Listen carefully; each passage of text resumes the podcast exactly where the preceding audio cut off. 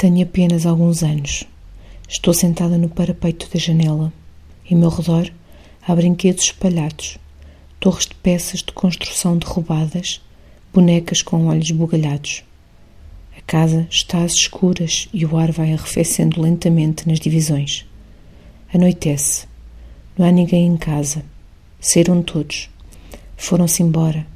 Ainda se ouvem as suas vozes ao longe, o arrastar dos pés, o ecoar dos passos e um riso distante. Pela janela vejo o pátio vazio. A escuridão desce suavemente do céu, cobrindo tudo como um orvalho negro.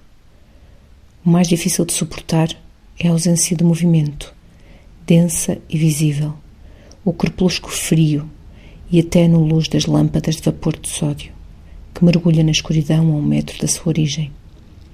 Nada acontece. A marcha da escuridão detém-se junto à porta de casa e todo o burburinho do escurecimento se silencia, criando uma camada espessa como a nata do leite fervido a arrefecer.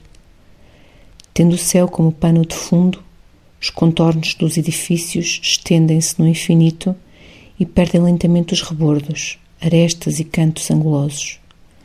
A luz evanescente leva consigo o ar que se torna irrespirável.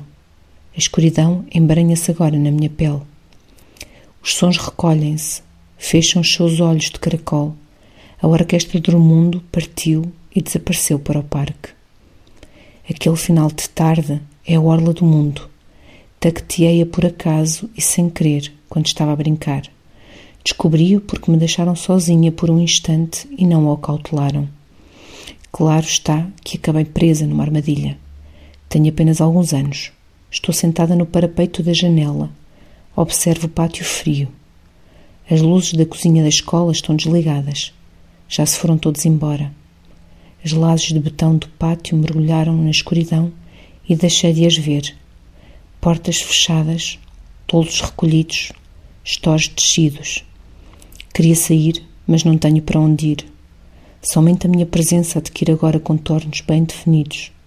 Contornos que estremecem, ondulam, e isso dói. E subitamente descubro a verdade. Não há nada a fazer. Existo.